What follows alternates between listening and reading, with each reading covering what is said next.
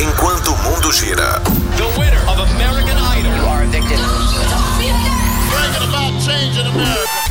Observatório. Observatório. Economia, política, esporte, saúde, educação, cultura, tecnologia, ciência.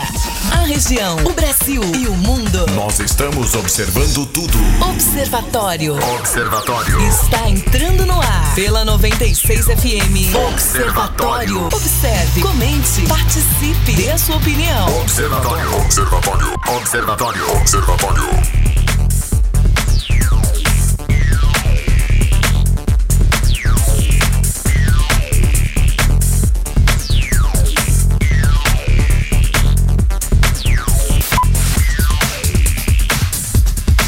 Boa tarde, está começando o Observatório aqui na sua 96 FM, a FM oficial de Goiás. Hoje é segunda-feira, 9 de novembro de 2020, são 5 horas 8 minutos e meio. O Observatório está começando ao vivo para Anápolis, Goiânia, região metropolitana de Goiânia, em torno de Brasília. São mais de 85 cidades que alcançam esse sinal limpinho da 96 e começando também para o Brasil e o mundo através do aplicativo da 96, através das plataformas digitais. Obrigado pela audiência, obrigado pela parceria, obrigado pela participação. Você que participa aqui através do WhatsApp, o DDD 62 9915 5401 9915 5401. Deixa eu dar boa tarde aqui ao nosso time do Observatório de hoje. Boa tarde, Guilherme Verano. Boa tarde, Rogério. Boa tarde aos observadores, Weber Witt, enfim, todos que estão nos escutando, que participam, que interagem, sejam muito bem-vindos. Essa- Esse final de tarde chuvoso, a, a- a- a chuva veio com a virada da tarde, né? E continua agora mais tranquila, mais mansinha. Se você estiver indo para casa, vá com calma, vá devagar, vá com tranquilidade, tá certo? Abraço. Vá com parcimônia. Deixa eu dar boa tarde também ao nosso, a nossa estrela móvel de segundas-feiras, Dr. Murilo Nascente, professor de física, médico psiquiatra, diretor de escola, o cara que mais aprova em medicina na cidade de Anápolis, amante de estrelas e objetos ah, interestelares. Boa tarde, doutor Murilo. Rogério, mas a cada dia você está caprichando mais nessa apresentação, hein? Boa tarde a você, boa tarde ao Weber, ao Verano e aos nossos ouvintes. Que bom estar aqui de novo, cara. Tá certo, hoje, segunda-feira, dia. Olha, se você tiver algum, alguma dúvida psíquica, psiquiátrica, ah, barra psicológica, médica também, ou de física para o Enem, por que não, né? Eh, manda sua mensagem aí no 9915-5401. Deixa eu dar boa tarde também para o nosso produtor jornalista Weber Witt, este que chancela todo o conteúdo jornalístico desse programa. Boa tarde, Weber. Muito boa tarde, Rogério, Verano, professor Murilo. o Rogério apresentando um professor sempre muito bem. É isso aí, já pode mandar sua pergunta, sua dúvida. Já estamos aqui a. Muito obrigado por iniciar essa semana com a gente. Tá certo, e boa tarde para você que está ouvindo o Observatório ou que vai no cabeleireiro, no esteticista, malha o dia inteiro ou tem vida de artista, tá começando o Observatório. Observe, comente, participe. Observatório. Esse é o Observatório aqui da sua 96 FM, a FM oficial de Goiás. O nosso querido Júlio César, baixista da banda Monos, por aqui falando boa tarde. Eu tô no luxo. Por quê, Guilherme Verano? A gente acha assim, acha que muita coisa, né, é para nos fazer feliz. Não, o Júlio César tá feliz e tá achando que tá rico, que tá no luxo só porque a energia não acabou. Choveu e a energia não acabou. Mas é um luxo mesmo. É, e ele tá ouvindo o Observatório, que chique. Ele manda boa tarde aqui, Rogério, ao inoxidável Guilherme Verano. Inoxidável e polido Guilherme Verano. Mas esse polido será no sentido assim que, passou um brilho ou. Bom, eu acho, que, pela- eu acho que pela polidez da, da educação, né? Ao Ah, nosso tá produtor é o certo. Weber Witt e ao nosso, e ao nosso comentarista, doutor Murilo Nascente. Boa tarde, Júlio. Boa tarde para você também. Luiz Fernando por aqui também dando boa tarde e nos, nos ajudando aqui a fazer o observatório. A galera que manda ver aqui através do 9915-5401. Olha, atenção, você que tá com problemas de. Economia. Você que está com problemas econômicos, olha só, 10 milhões de pessoas podem quitar dívidas por apenas 50 reais. É isso mesmo. A Serasa informou hoje que 10 milhões de consumidores poderão quitar dívidas por apenas 50 reais. A ação faz parte do 26º Feirão Limpa Nome, que permite renegociar dívidas atrasadas com descontos de até 99%. O, ver, o feirão começou na semana passada e podem participar da, da iniciativa. Eh, estão participando mais de 50 empresas de diversos segmentos, como loja de departamentos, companhias telefônicas, bancos e faculdades. A estimativa, Guilherme Verano, é que as ações podem dar a possibilidade para 64 milhões de consumidores regularizarem a sua situação. O feirão vai até o dia 30 desse mês, Guilherme. Olha que coisa interessante, né, Rogério? Mas não, não se iluda que todas as contas serão pagas por 50, não, viu? Pode ser até 50, deve ser o, o mínimo, com toda certeza. Mas é claro, festas de final de ano se aproximando, o pessoal querendo arrumar uma maneira de recuperar dívidas de repente aí nunca mais né, seriam pagas, vão ficando para trás, quem sabe, né? Consiga regularizar essa situação as pessoas voltem a consumir. Porque, muito embora a economia esteja cambaleante ainda, mas é claro, dá, dá indícios e sinais de recuperação. E as pessoas estão com aquela vontade, sim, de se sobrar algum, isso é difícil, mas sobrar algum, voltar a consumir. E uma, uma, uma das possibilidades de volta ao consumo é você limpar seu nome, você poder parcelar, você ter, ter um crédito, e, afinal de contas. Então é bom as pessoas ficarem ligadas, ficarem atentas, vejam né, que é, lojas participarão, né, porque aqui tem loja de departamento, é, companhia telefônica, banco, faculdade. Enfim, pode envolver até 64 milhões de consumidores, Rogério, quase um, um terço da população brasileira, né? E fica... Não quis votar no Ciro Gomes para tirar o nome do SPC? Pois é, tinha resolvido esse problema todo, né? Tinha resolvido esse tempo todo. Ia patrolar o nome de todo mundo no SPC com o, o irmão dele, o Cid Gomes, na patrola e passando assim em cima do nome sujo, né?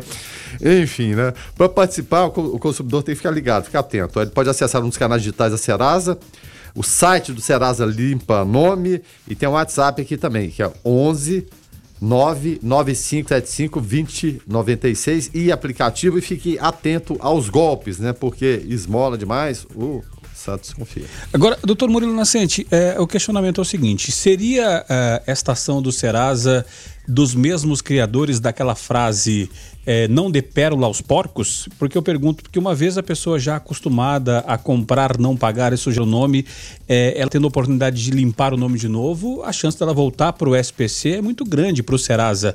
É, seria só um paliativo para dar aquele, aquela impulsionada na economia, aquele famoso voo de galinha, doutor Murilo?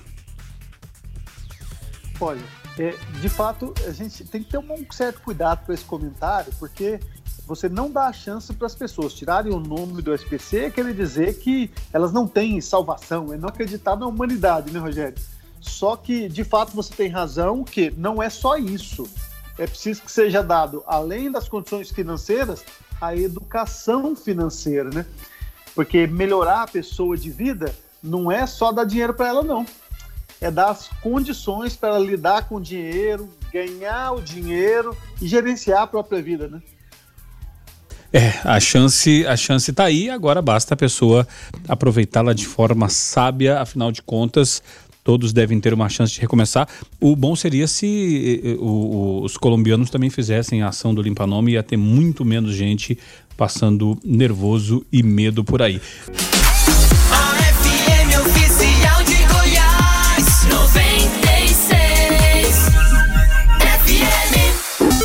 Você está no Observatório da 96 FM. Observatório.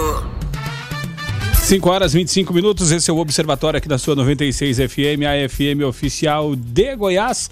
Quem está chegando por aqui é Carlos Roberto de Souza, para falar direto ao assunto.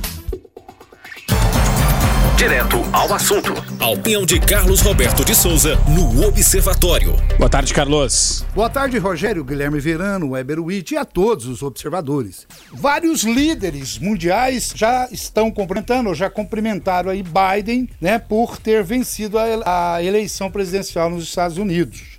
O presidente argentino, Alberto Fernandes, ele foi um dos primeiros mandatários aí a se manifestar dizendo que o governo da Argentina quer ser o parceiro preferencial na América Latina dos norte-americanos no lugar do Brasil. Também pudera, né? Depois que Bolsonaro não não confirmou, não gostou da vitória dele, disse que não iria participar, ele deve ter aí um certo rancor do nosso presidente. Por isso ele quer passar à frente do Brasil. Vamos ver se ele consegue. Já o presidente chileno, Sebastián, disse que os países compartilham valores como a liberdade e a defesa dos direitos humanos. O presidente do Peru, Martin, afirmou que a eleição fortalece a democracia. Até mesmo outros chefes de estados próximos no espectro político de Trump, como é o caso de Boris Johnson, do Reino Unido, e também de Benjamin, de Israel, eles também saudaram o resultado. Mas o presidente Jair Bolsonaro e todo o seu governo preferiu manter o silêncio. Bom, tá certo que Bolsonaro perde, né, com uma, uma a sua referência é, é, na política externa aí com a saída de Trump. Até porque ele tinha dito que considerava o, o presidente americano um amigo com interesses parecidos é, com, com o da sua gestão. Mas aí eu pergunto: esse silêncio é o correto, é certo se fazer? É isso que deve ser feito agora? Bom, eu não sei. É, é um fato que a vitória de Biden vai mudar muitos conceitos hoje existentes nos Estados Unidos. Ele deve aderir à prática de comércio, deixando aí as transações realizadas livremente nas negociações globais. Provavelmente irá fazer com que os Estados Unidos retornem a um acordo de Paris e também deve negociar uma reversão da saída dos Estados Unidos da, da Organização Mundial da Saúde. Em relação ao Brasil, ele deve acontecer na área ambiental. Com certeza, Biden vai pressionar com muito mais rigor né, pela preservação das florestas. Até porque, em setembro, Biden já tinha dito que, se fosse o presidente, ele faria sanções econômicas ao Brasil pelo aumento de queimadas na Amazônia. O que fez, na época, com que Bolsonaro rebatesse as críticas na hora. Agora, esse silêncio oficial, por muito tempo, pode render críticas dos democratas. E eu não sei se isso é bom. E também pode deixar que entender que o Brasil é, é um dos poucos países que também não reconhece o resultado das urnas norte-americanas, fortalecendo aí a contestação feita por Trump, que garante haver fraude nos sistemas eleitorais dos Estados Unidos. E, apesar da primeira-dama e o seu genro, que inclusive é conselheiro do presidente, dizer para que ele reconheça a vitória de Biden, ele, na verdade, está fazendo o contrário, ele está prestes a entrar com mais quatro processos. Mas mesmo com esse longo silêncio do Brasil, a avaliação de analistas nacionais e internacionais é de que Biden não vai ignorar o Brasil durante o seu governo. Eu também espero, porque a gente sabe que durante a política é uma coisa, mas depois os Estados Unidos também precisam do Brasil. Mas eles disseram também que o Brasil pode esperar uma mudança forte, não somente na sua política comercial com os Estados Unidos, mas pela influência né, de Biden é, é, uma modificação na política externa. Então é bom que o Brasil possa já perceber isso caso a coisa ele consiga assumir o seu cargo de presidente dos Estados Unidos.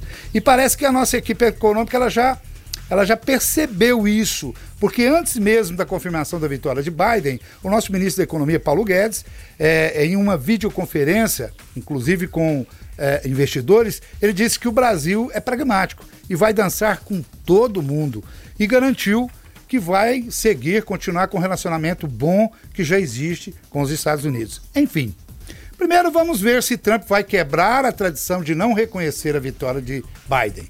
Segundo, caso isso aconteça, que é a tendência, teremos aí que acompanhar, creio eu que bastante angustiados, né, o tempo que essa guerra judicial vai demorar lá nos Estados Unidos. Para somente depois, e em terceiro lugar, torcer para que os analistas estejam certos e que o relacionamento comercial Brasil e Estados Unidos continue forte e muito melhor do que o da Argentina. Fiquem todos com Deus, ademã, que eu vou em frente de leve.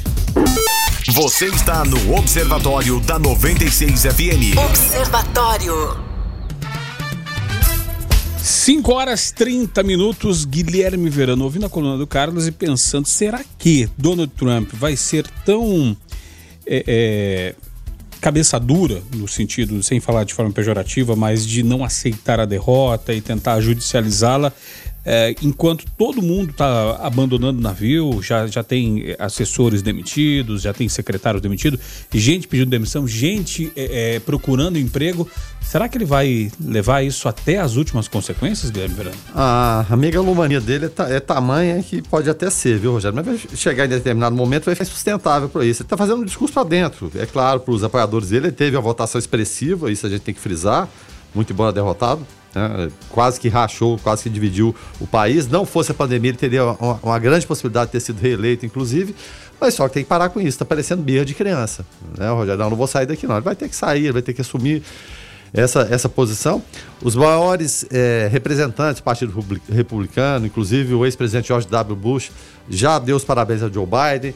Outras pessoas também né, importantes do Partido Republicano fizeram da mesma forma e os líderes mundiais também. Exceção Brasil, Coreia do Norte, Rússia, enfim. E o Brasil vai ficar nessa até quando?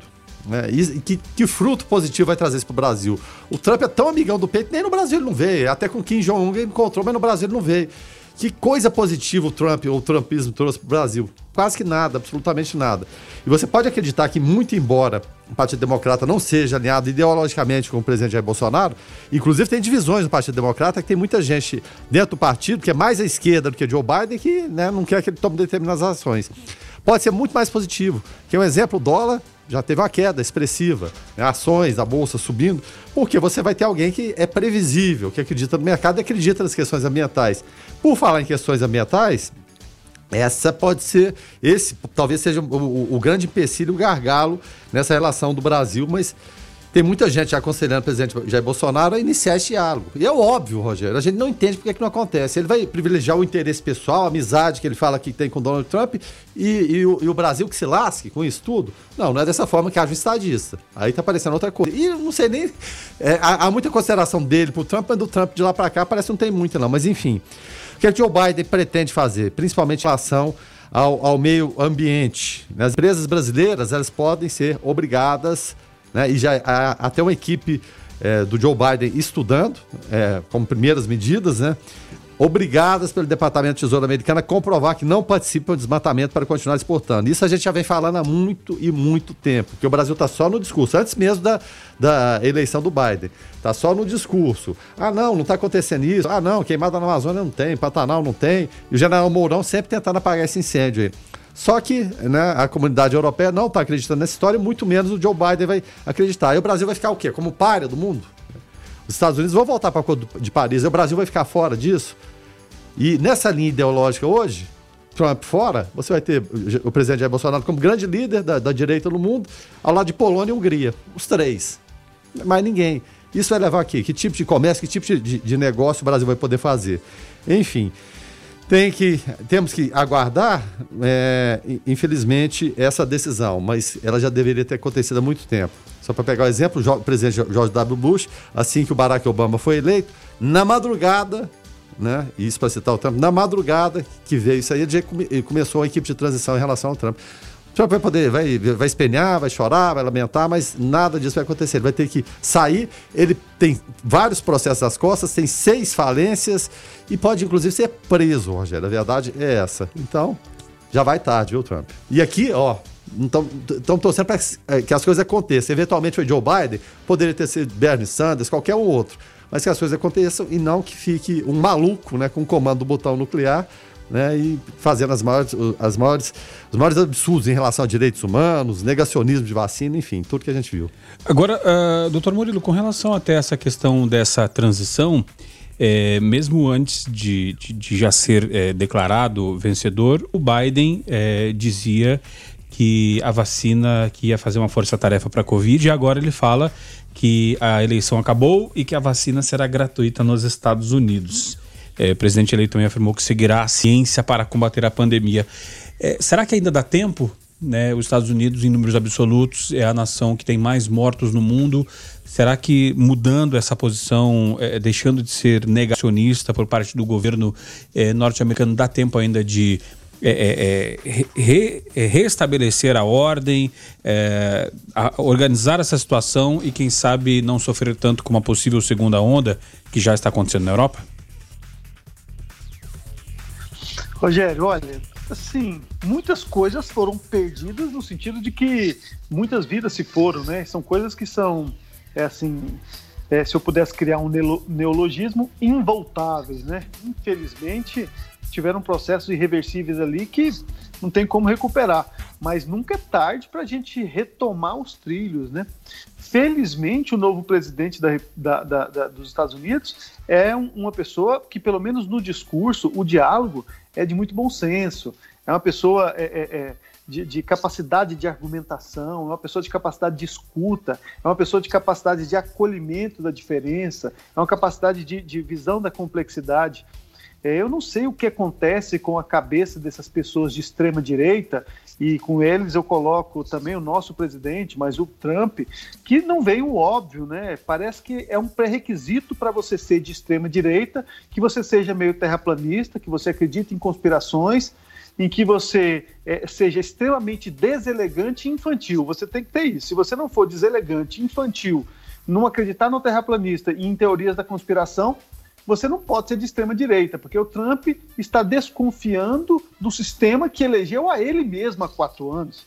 Quer dizer, o sistema que há quatro anos foi eficiente para eleger o próprio Trump, hoje não é eficiente para tirar ele. Então, quer dizer, ele não tem nem a capacidade de autocrítica para perceber que ele não pode criticar o, o, sistema que legitima o país dele como uma democracia, porque isso desfaz, isso é um tiro do próprio pé. Então, infelizmente, o mundo teve jogado aos nas mãos desses de extrema direita, mas parece que agora está retomando e nunca é tarde, Rogério. Tomara que o quanto antes, Guilherme Verano, seja feita a transição, porque a economia mundial pode dar uma, uma sangrada enquanto isso.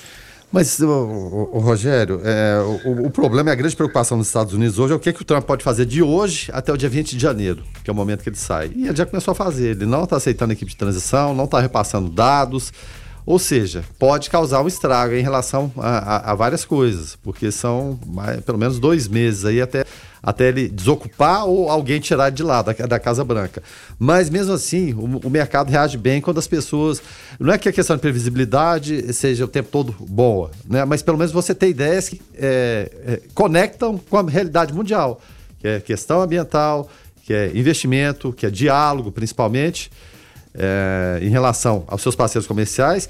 E o, o, Biden, a gente vê que ele, eh, pelo menos um ponto, ele vai manter a, a, a mesma ideia do, do, do, Trump, que é o quê? A, o grande inimigo comercial, quem que é hoje? A China, mas é inimigo comercial. Eles vão lutar por ali, por, por NACS maior desse comércio mundial, mas numa coisa mais, menos ideológica e mais racional. Então, isso é importante. Eu, eu acho que dá para dar uma, uma alavancada no momento nesse momento mesmo terrível ainda de pandemia, sem a, a, vacina distribuída, mas enfim, pode melhorar muito, e por incrível que pareça, mesmo sem alinhamento ideológico do Brasil com os Estados Unidos, melhorar do que foi a relação do Trump com o presidente Jair Bolsonaro. Quem sabe Biden possa ser muito melhor, muito embora muita gente aqui não acredite e até não queira. Né?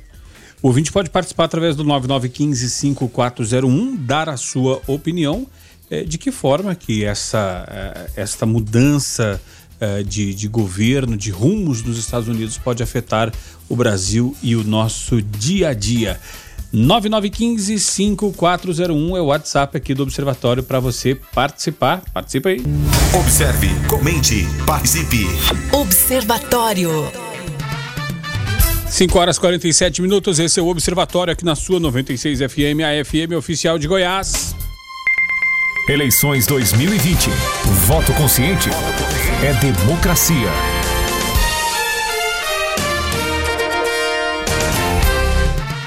E faltam seis dias para o primeiro turno das eleições. Este ano, o período de votação foi ampliado em uma hora e no próximo domingo haverá horário preferencial para os idosos, das 7 às 10 horas da manhã. A repórter Daiane Viana conversou com pessoas acima de 70 anos que, apesar de não serem obrigados a votar, fazem questão de comparecer às urnas, um verdadeiro exemplo de cidadania. Vamos ouvir. Dia 15 de novembro será o primeiro turno das eleições. Os alfabetizados maiores de 18 e menores de 70 anos são, por lei, obrigados a votar. Já para os maiores de 70 anos, o voto é facultativo. Mas apesar de não serem obrigados, muitos idosos acima de 70 anos fazem questão de exercer seu dever cívico, como é o caso do Ariovaldo Correia de Paula, de 72 anos. Considero que, apesar da desobrigatoriedade, tenho alegria de exercer a cidadania, contribuindo com meu voto para pessoas de boa índole pelos quais tenho respeito, amizade e muita consideração. Agora vamos ouvir a dona Maria Aparecida Barbosa, conhecida como Lia. Ela fez 78 anos, dia 3 de novembro. Nossos parabéns atrasado. E apesar da idade, ela também faz questão de comparecer às urnas para votar. Toda vida eu tive um sangue político na minha veia.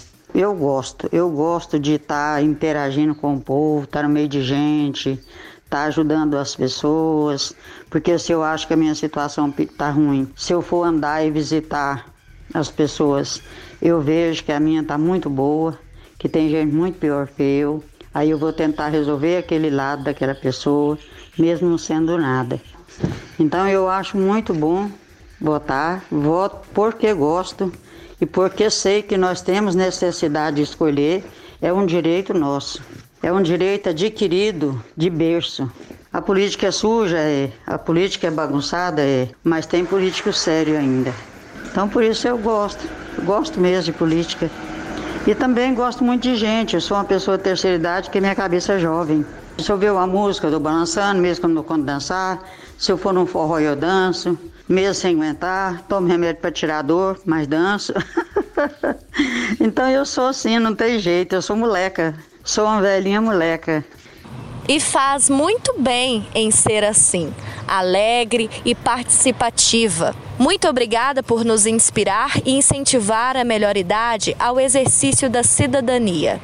Repórter Daiane Viana para a Rádio 96. Voto consciente é democracia.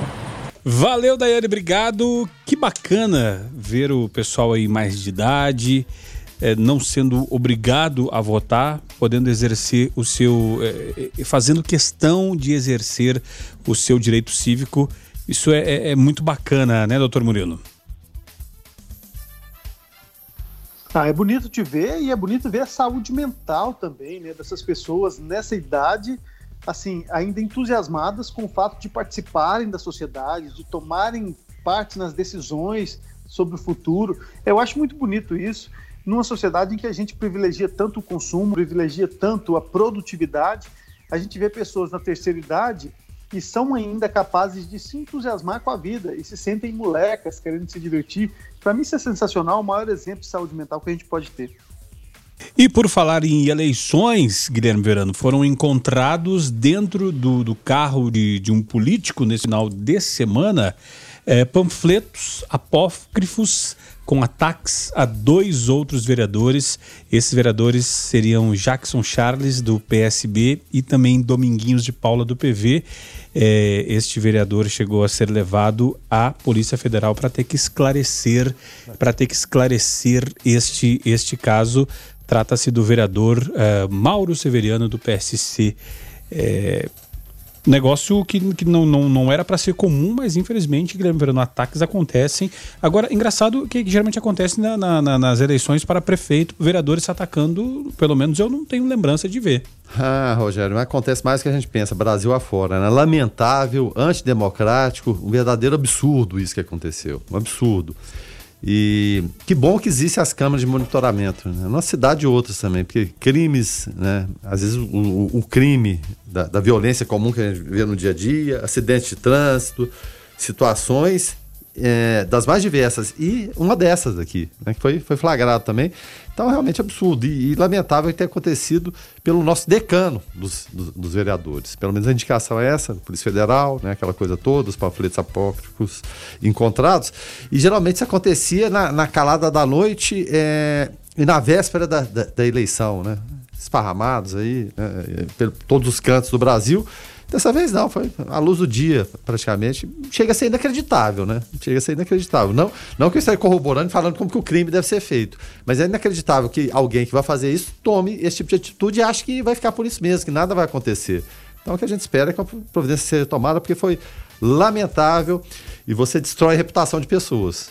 E quando você lança esse tipo de, de, de é, sujeira no, no, ventilador, depois não, não tem nada que faça voltar atrás. Então é lamentável e tem que ser punido de forma exemplar.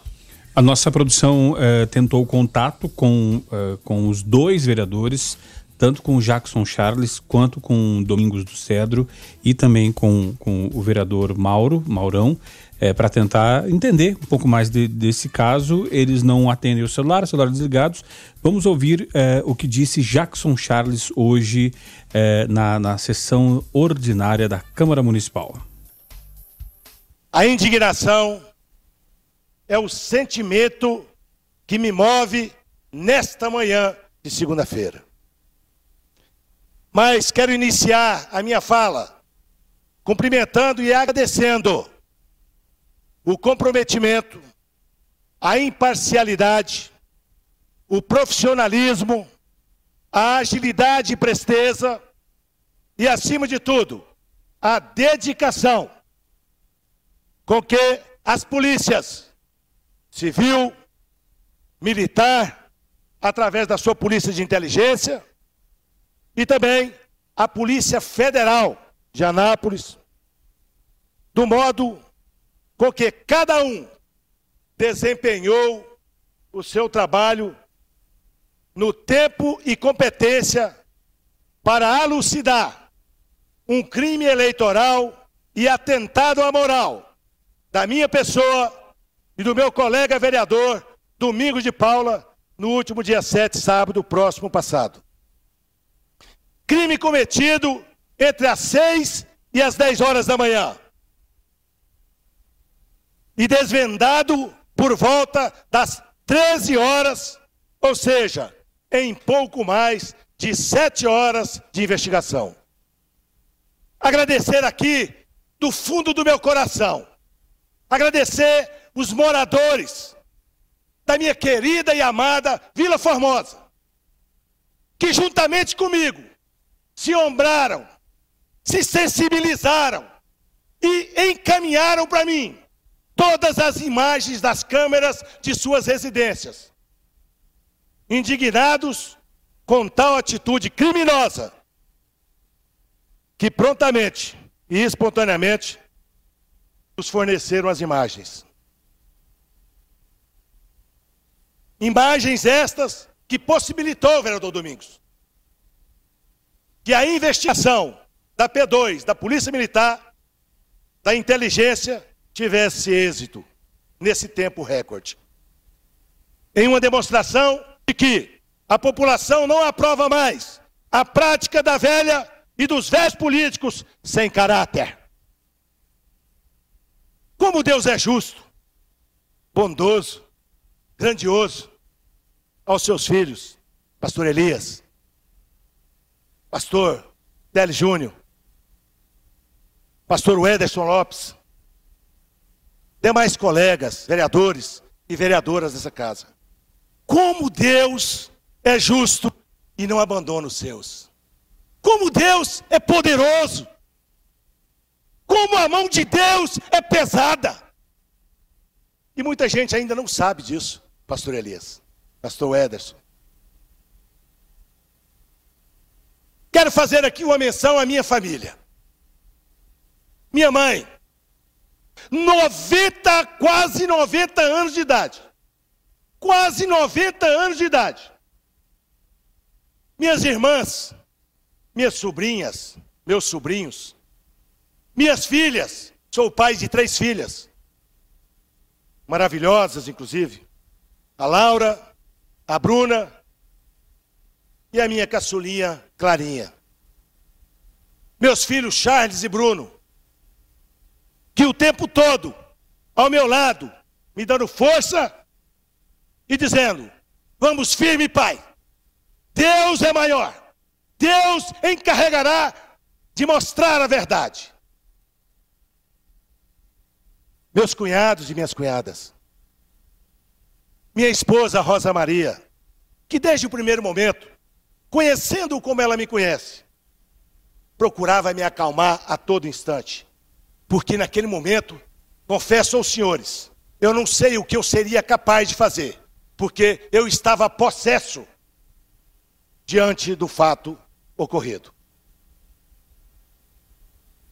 E diante dessa punhalada, recebida covardemente, por um cidadão que também faz parte dessa casa de leis, denegrindo e veementemente a instituição Câmara Municipal.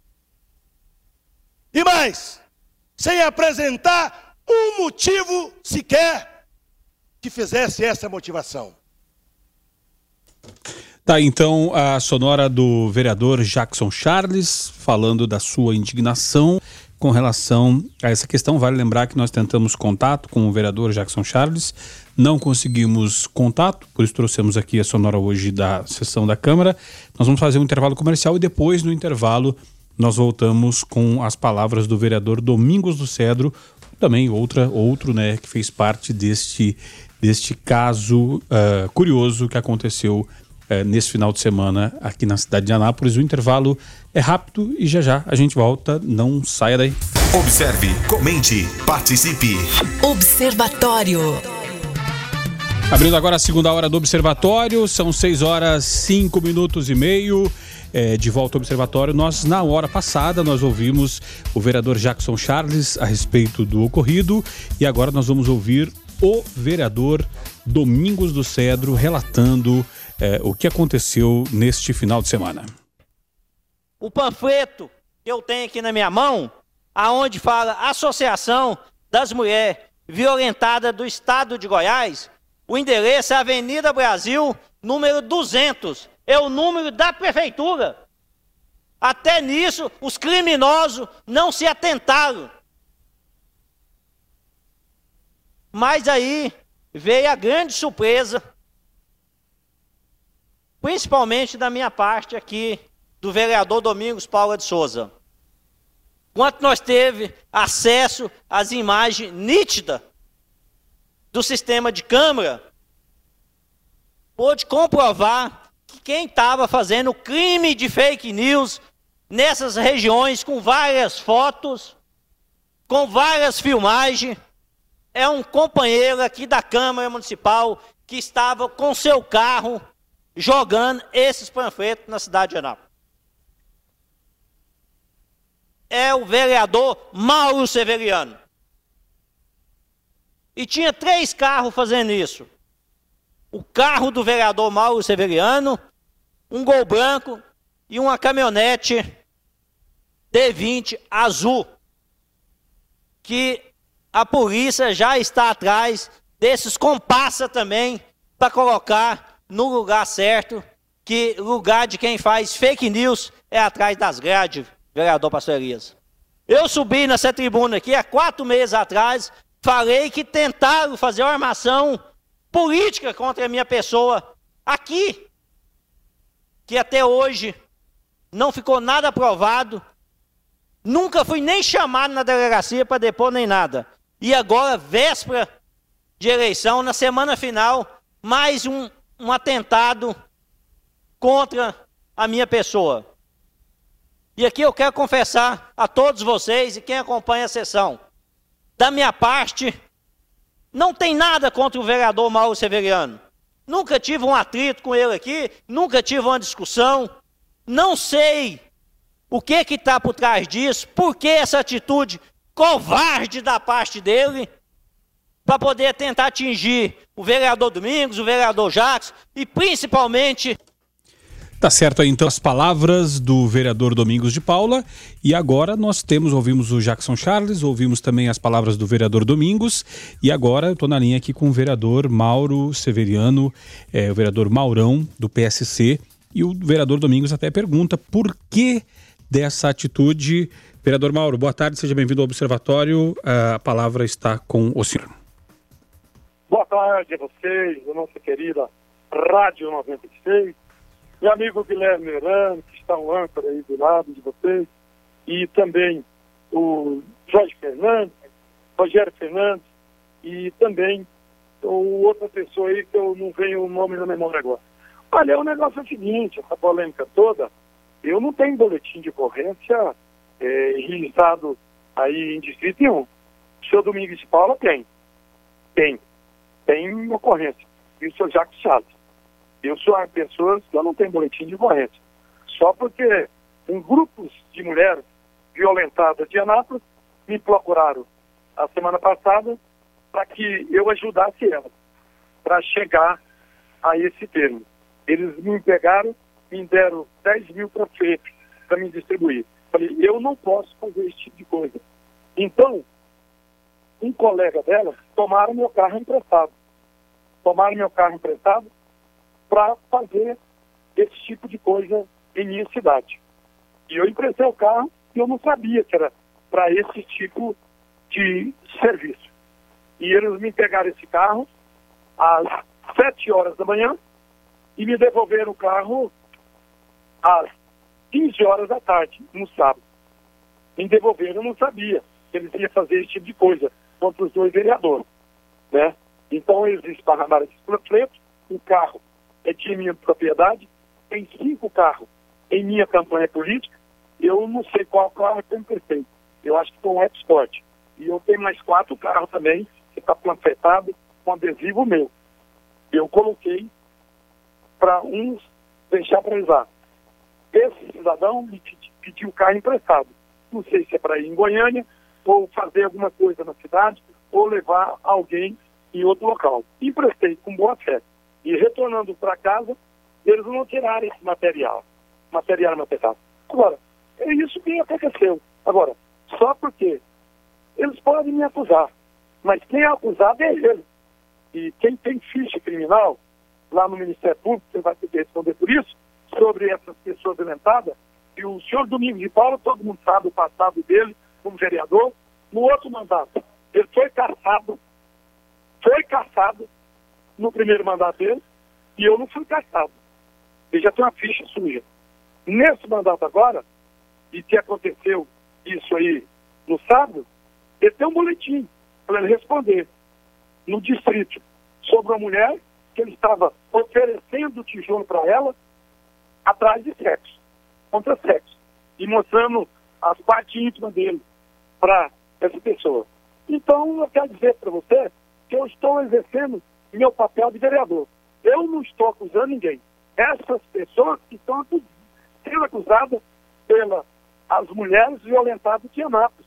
Então eu não tenho nada a perder, eu não tenho nada a temer, minha ficha é limpa, não fui, nunca fui chamado em Ministério Público é, com dinheiro na cueca, nunca fui chamado em Ministério Público como corrupto, nunca fui chamado no Ministério Público para prestar conta da minha vida elibada na cidade. Então, por volta das 15 horas e 30 minutos no sábado, eles foram até a minha residência, os policiais, não federal, aí que está o fake news, não foi policial federal, foi policial militar. E me acordaram, eu estava dormindo, era no sábado, estava descansando, eu estava vindo, tinha visita aí em, em, no Pau Terra, em Berlândia. E quando eles me abordaram, falou, posso registrar seu carro? Pode. E acharam esse papel lá. E não foi eu que coloquei. Foi as pessoas que pegaram esse carro meu emprestado para fazer esse tipo de coisa que eu desconheço. Então, quando a polícia me abordaram, aí eu peguei e falei para o tenente Kennedy, falei, eu que vou, o senhor não vai me levar chamado. Eu vou lá na Polícia Federal para me esclarecer. Eu fui lá para me emprestar, para me emprestar eu o depoimento. Eu fui no meu carro e voltei com o meu carro, não fui escoltado pela polícia militar, eu fui lá, o delegado de plantão não estava lá, eu fiquei lá das 15 horas até as 7 horas da noite, esperando o delegado. Eu que esperei o delegado para me emprestar o depoimento, depoimento meu, como vereador mal. Eu não fiz esse tipo de coisa. Eu não fiz esse tipo de coisa. Que fez pessoas que tomaram meu veículo emprestado. Agora, aí... agora vereador, com relação ao veículo emprestado, é, se o senhor emprestou, é alguém de sua confiança, porque até porque até onde eu saiba, eu não empresto nada para quem eu não confie. Se é alguém de sua confiança, é alguém da, da, da sua da, da, ali da, da, do, seu, do seu pessoal de campanha, o senhor já tomou providências com relação a isso ou vai continuar com esse pessoal caso seja de fato provado que o senhor emprestou, é, vai continuar com o pessoal que, que acaba fazendo esse tipo de situações aí no, na sua não, equipe, vereador? É, não é de confiança minha. Eu tenho 40 pessoas envolvidas na minha campanha.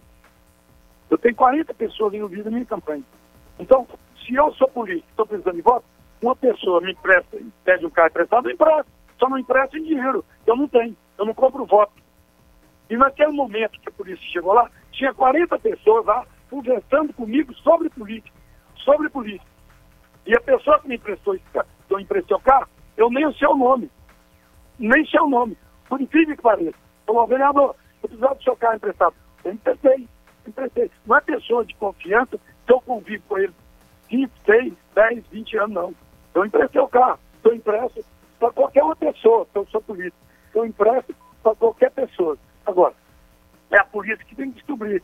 E eu vou descobrir quem fez esse tipo de coisa em meu carro. O carro era meu, no furto. O carro é meu, adesivado com meu nome, entendeu? Então, eu vou descobrir quem fez isso com esse cidadão que me tomou este carro emprestado. Que vinha uma caminhonete, não sei aonde, isso eu desconheço. Eu desconheço. E de manhã, eu estava em meu, minha firma, do meu filho, trabalhando. Entendeu? É isso que eu estou te falando. Não é de minha confiança. não. Sim. Tá certo. Participação, che- participação chegando aqui, o ouvinte participando através do 9915-5401. Só um minutinho, velho. Eu tô, o meu retorno aqui não está muito bom. Tá, não. o, o ouvinte o ouvinte tá, tá participando aqui, uma última participação, vereador? Só um minutinho. O vereador já está contradizendo aí, falou que na hora que o policial chegou lá, ele estava dormindo. Agora já tem 40 pessoas lá com ele. Como é que vai fazer? Ouvinte, eh, o senhor conseguiu ouvir a participação aqui, vereador? Como é que é? Tá certo. O sinal tá, tá um tanto quanto um pouco sem sinal. Eu agradeço então ao vereador Mauro Severiano pela gentileza de nos atender, trazer a sua versão. Vale salientar. Pode falar, vereador. Não, eu acho que eu ouvi um pouquinho, que foi uma ligação muito ruim. Eu tinha 40 pessoas em minha residência, sim. Eu estava fazendo uma reunião política. Uma reunião política que não pode ter aglomeração. Até aí já sei. Mas estava reunido com a minha equipe, numa aglomeração política. O senhor costuma dormir no meio das suas reuniões eu políticas, tenho mais? Eu tenho mais que nesse horário, nesse horário, eles falaram que eu estava das 7 até 5 horas da tarde distribuindo panfleto, eu não estava no meu veículo. Eu tenho imagem aqui da minha firma, que eu estava na minha firma. O carro estava na mão de outra pessoa. Agora, essa pessoa que intercedeu aí, deve ser um cara eleitoral do Jachado, do Dominguinho, que eu respeito a posição dele. Mas Tá tem certo. que entender a minha colocação também. Tá certo. eu estava na minha residência. Certo. Eu estava na minha residência e tinha 40 pessoas lá. Tá certo. E eu falando uma palestra, tá bom? Tá certo. Obrigado, então, vereador Mauro Severiano, pela, pelos seus esclarecimentos. Vale lembrar que nós eh, tentamos ligar para os outros vereadores, não quiseram nos atender, o espaço está aberto aqui no Observatório. Você está no Observatório da 96 FM. Observatório. São 6 horas e 26 minutos. Esse é o Observatório aqui na sua 96 FM, a FM oficial de Goiás. Repórter Observatório. Deixa eu acionar então o nosso repórter Jonathan Cavalcante para falar a respeito eh, da morte do piloto Matheus Barbosa. Boa tarde, Jonathan. Olá, Rogério Fernandes. Um abraço a você, ao Guilherme Verano, ao Weber e a todos os ouvintes do Observatório. Pois é, um fato triste, né? Registrado ontem na pista de Interlagos, em São Paulo. Um acidente com a morte do piloto anapolino Matheus Barbosa, de 22 anos de idade. Um acidente que ocorreu durante a corrida válida pelo campeonato Superbike Brasil. Nesse momento, a nossa equipe de reportagem se encontra presente aqui no ginásio internacional, aliás, no ginásio Carlos de Pina, próximo ao mercado do produtor em Anápolis, onde há cerca de alguns cinco minutos eh, o cortejo fúnebre saiu em direção ao cemitério Parque, onde ocorrerá ainda na data de hoje o sepultamento do Matheus. Um clima de bastante comoção, várias pessoas, amigos, familiares que estavam aqui presentes no ginásio, eh, despedindo, né, dando eh, as suas últimas palavras para com a família nesse momento muito difícil devido à morte do Matheus. Conversei, Rogério, com um tio do Matheus, o senhor Vilmar Barbosa, ele me contava né, da alegria em que tinha a família, né, de que o Matheus estava se projetando a nível nacional, ganhando vários campeonatos e competições. E um fato que me chamou a atenção durante a minha conversa com ele foi de que o Matheus disse para a mãe dele de que se ele morresse pilotando a moto, ele morreria feliz, porque era o que ele gostava de fazer. É claro, ele não queria que isso acontecesse, mas disse isso para a mãe. Então, O sepultamento está agendado ainda para hoje. O velório começou por volta das 14 horas e se encerrou há alguns minutos. E a nossa reportagem acompanhou aqui também é, levando é, em nome aqui das emissoras da Fundação Feijão Batista Vogel nossas condolências aos familiares e aos amigos do piloto anapolino Matheus Barbosa. Em comunicado oficial, o Superbike Brasil confirmou a fatalidade e disse estar investigando as possíveis causas do acidente. O campeonato também informou que a prioridade no momento é dedicar total atenção e suporte à família do Matheus. Então, informações de momento a você que nos acompanha no programa Observatório, também para a região agora do Vivian Park, né, onde ocorrerá o sepultamento, o trânsito será um pouco lento devido à grande quantidade eh, de carros, de pessoas que estão se deslocando para o local nesse início de noite de segunda-feira. 96 FM, a FM oficial de Goiás. Valeu, Jonathan. Obrigado, então, pela, pela informação. E o doutor Murilo, inclusive, conhecia o Matheus. E hoje, diversas pessoas, é, Matheus, Guilherme, Weber, doutor Murilo, Jonathan, várias pessoas comentando, até comigo, falando: Poxa, mas se ele tivesse. É, na hora que, que a, que, a, moto saiu de traseira, se ele deixa a moto, se ele deixa a moto cair e ele, e ele, como acontece naqueles acidentes cinematográficos assim na, de moto, deixa a moto cair, ela ia escorregar, o máximo que ia acontecer ele ia voar e quebrar uma clavícula, quebrar alguma coisa. Só que o Matheus é, é, era muito bom. Era, era um, um menino, assim, um fenômeno com relação a, a, ao motociclismo no Brasil já. E andava aqui de, de, de 125, de, de DT, de RD e, e, competindo em segundo lugar, ele tentou buscar a moto e acabou é, falecendo, infelizmente. Até na última hora ele tentou pular, mas aí já era tarde. Uma pena, né, doutor Murilo? Competindo ali, ele tentou fazer o que, já, de certo, por diversas vezes já conseguiu sair de situações como aquela e dessa vez não deu, né? Olha, Rogério, que tragédia, que coisa mais assim é, inexplicável. O irmão do Matheus é, é nosso aluno da escola, esteve em contato comigo ontem, logo após que, que aconteceu o acidente, me mandou uma mensagem, disse é, que estava perdido, sem saber o que fazer. Ainda o, o Matheus ainda estava no ambulatório de Interlagos. E depois eu fui assistir a cena do, do acidente e, e, depois fui ler a respeito dessa, é, é, dessa é, competição, né, Superbike. Me parece que assim, o número de mortes é estrondoso número de pessoas que se acidentam gravemente é muito grande. É, eu não sei se Interlagos não tem condições é, para esse tipo de prática. Interlagos que abriga inclusive a Fórmula 1 no Brasil, é, a gente não vê acidentes graves, mas assim, com relação às motocicletas, parece que os muros são muito próximos, as áreas de escape são de grama. Quem assistiu o, o, o acidente vê que o Matheus recuperou a moto depois de uma situação tremendamente difícil. Ele recuperou a moto, mas pôs a roda da moto na grama e aí não tinha atrito nenhum.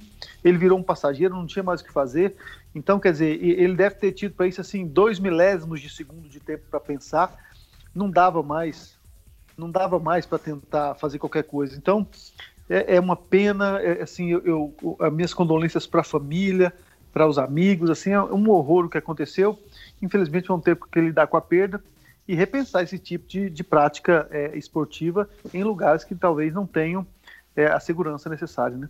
Até hoje, eu, eu, eu, ouvindo Guilherme, doutor Murilo e Weber e ouvintes, é, é, relatos de, de, pessoas que andam de moto aqui na cidade de Anápolis, andam inclusive no, no, no autódromo, aqui no, no cartódromo, e inclusive que andavam com o Matheus, eh, pessoas contando relatos que ele eh, corria, enquanto todo mundo corria com motos preparadas, 250 cilindradas, ele corria com pneu de rua normal e todo mundo falava assim, você é louco, né? E ele, mas ele muito bom, com uma extrema habilidade, conseguia vencer e realmente um, um fenômeno. E a competição, né, Verano? A competição às vezes faz com que esse senso de, de, de, do perigo acaba, acaba se perdendo, né? Infelizmente. É, Rogério, a situação realmente terrível, né? Ele era muito bom no que ele fazia, ele vinha de três títulos seguidos, né? Ele tinha sido é, campeão nas 300 cilindradas em 2017, 2018 e nas 600 em 2019. E fazia estreia né, na, na principal divisão, que são as motos de mil cilindradas. Agora, em relação a, a Interlagos, alguma coisa está errada, Rogério, porque essa é a quinta morte em quatro anos. Será que ele está voltando àquele período da, da Fórmula 1 que a, a cada final de ano um, um ou dois morriam? Alguma coisa está errada, alguém tem que interromper esse fluxo. Pode ser, como o doutor Murilo falou, o autódromo antigo, com as características, não sejam ideais para o motociclismo. O pessoal fala que até para moto, melhor do que a barreira de pneus seria a rede. Uma rede aquela, até semelhante àquela que, que é usada com trapezistas no circo, que ela amorteceria o impacto da moto. É, o fato é que alguma coisa errada tem, viu, Rogério, lá em Interlagos, porque em maio de 2019 o piloto, Danilo Berto, ele morreu depois de acidente durante o aquecimento antes da etapa da Superbike. Um mês antes, em 2019 também, o Maurício Paludetti, que era conhecido como linguista, também sofreu acidente fatal na pista. Rogério Munueira, 2018, Sérgio dos Santos, em 2017, foram outros que morreram em corridas no Campeonato Interlagos e teve uma morte aqui em Goiânia também. Então, é, o, o que a, a, moto fez... da, da menina, né? É, exatamente. São, são motos cada vez mais, mais poderosas e algumas questões de segurança parece né, que estão ficando para trás, porque é um, uma atividade de risco sem dúvida nenhuma. Não, tem, não temos a menor dúvida e perdemos nosso maior piloto eh, com toda a competência que tinha, mas por problemas mecânicos, foi o Ayrton Senna. E por falar também em, em, em tragédia, infelizmente, hoje né, aconteceu outra morte em relação ao motociclismo. O piloto Antônio Luiz Maciel Filho, é, é conhecido como Tonico Maciel, de apenas 26 anos, ele morreu em São Luís do Maranhão após sofrer grave acidente em prova do, do Rally dos Sertões, que está em andamento. Ele era bicampeão brasileiro de rally, estava internado no hospital UDI Center e não resistiu aos ferimentos e também estava competindo de moto. Então, lamentável que pessoas tão jovens, né, tão talentosas, acabem falecendo. Tá certo, agora são 6 horas 34 minutos, 6 e 34 O ouvinte pode participar aqui através do 9915-5401 e também a, ainda né, com, com, relação à questão de, de, de mortes, é, o médico sanitarista e professor Ézio de Albuquerque Cordeiro morreu também no domingo, ontem, dia 8, aos 78 anos, no Rio de Janeiro, em função de uma doença degenerativa, com carreira dedicada à saúde pública. Ézio foi um dos formuladores da proposta de criação de um sistema universal de saúde no Brasil e ajudou a fundar o SUS.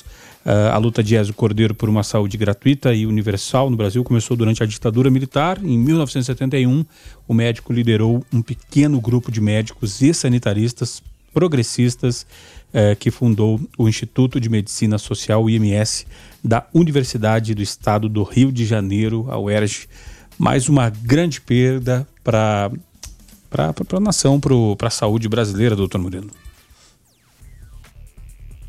Sem dúvida, uma mente cristalina, uma pessoa assim engajada do bem, um estudante, um estudioso, e assim deixou um legado maravilhoso para os médicos. Uma perda difícil de ser reparada, uma pessoa pouco conhecida, gostava pouco de holofotes, que infelizmente deixou a gente. Mais uma perda desse, desse, dessa semana. Você está no Observatório da 96 FM. Observatório. 6 horas 43 minutos e seu observatório aqui na sua 96 FM. O assunto agora é. Saúde.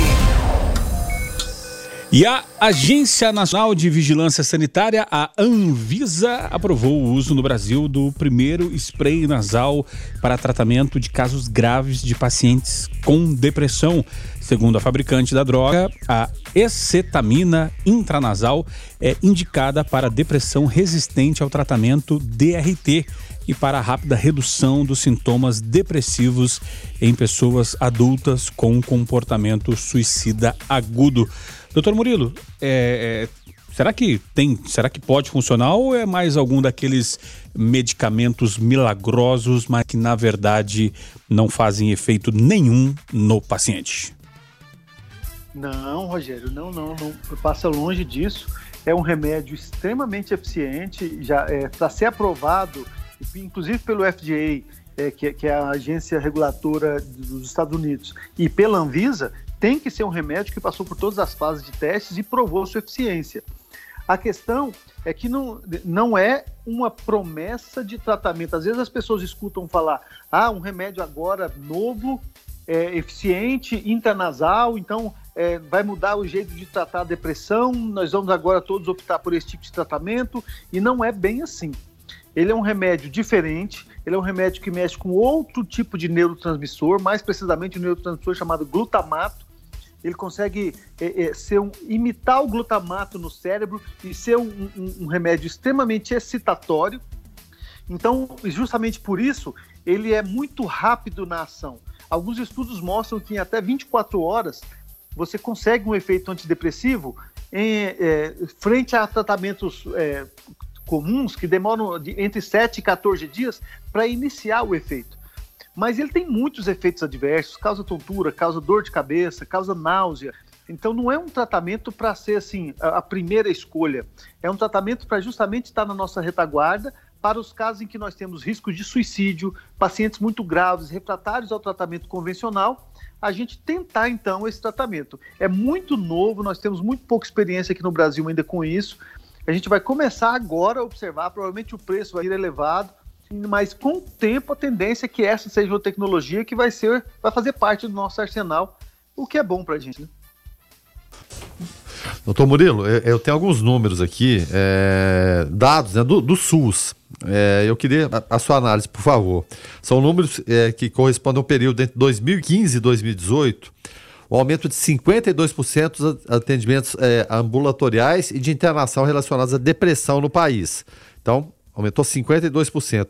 E na faixa etária de 15 a 29, o aumento foi ainda maior, foi de 115%. Como que o senhor vê, vê esses números? E mesmo porque, posteriormente, é claro, evidentemente, a gente deve ter números relacionados a 2019, 2020 e a gente vivendo esse tempo de pandemia.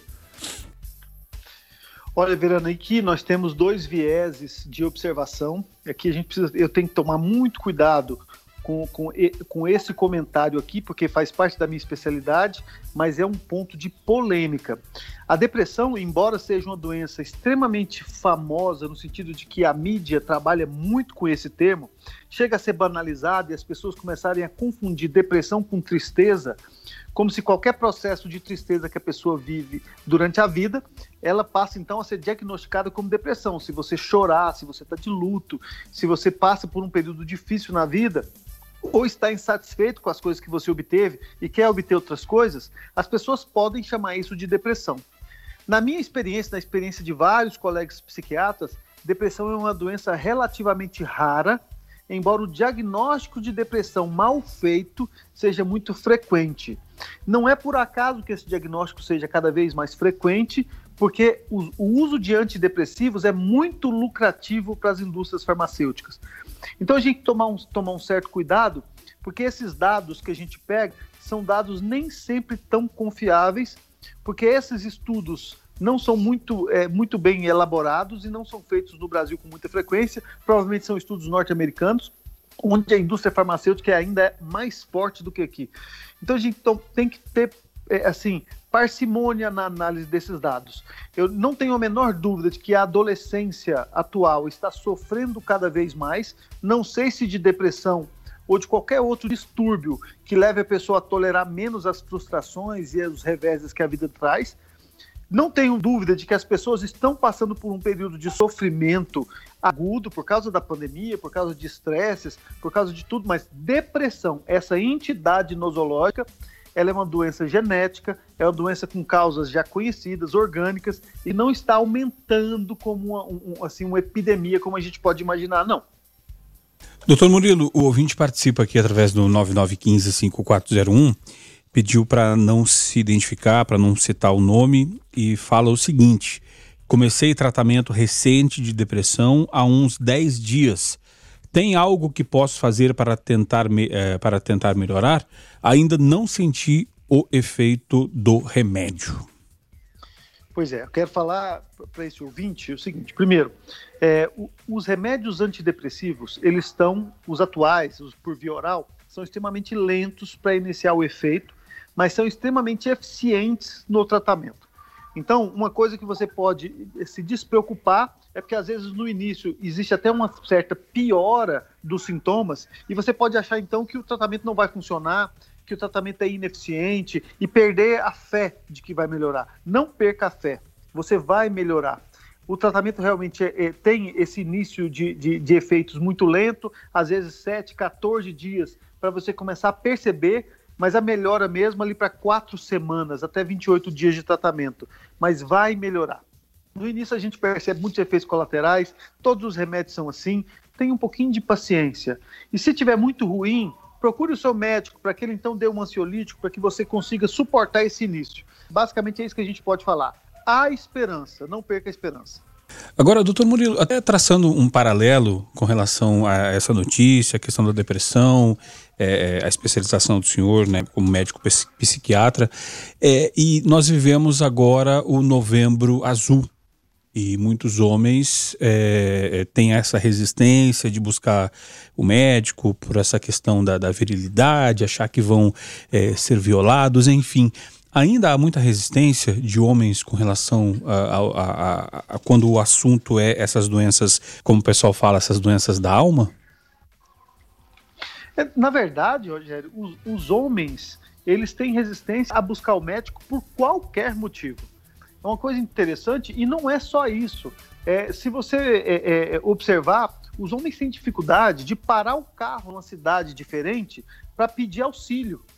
Na verdade, é, é, é, a gente tem uma noção de que o machismo institucionalizado, que é o que a gente vive, essa coisa que a gente viu horrorosa, é, pra, na, que a gente viu de, um, de um, uma mocinha sendo humilhada por um advogado, é, né, com, com, a permissão do juiz, do promotor, que é uma coisa machista mesmo, meio chauvinista, e que a gente infelizmente vive isso, os homens eles são algozes disso e vítimas também.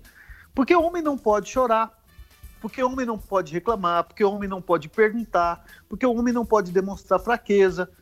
E por isso os homens vivem em média 8, 9 anos a menos que as mulheres porque não podem se preocupar com a própria saúde, porque se preocupar com a própria saúde parece que é perder um pouco da própria virilidade. O homem que é homem não tá nem aí, bate a mão no peito, sai, resolve, é, caiu, bate a poeira, levanta e vai. E às vezes não é assim, né?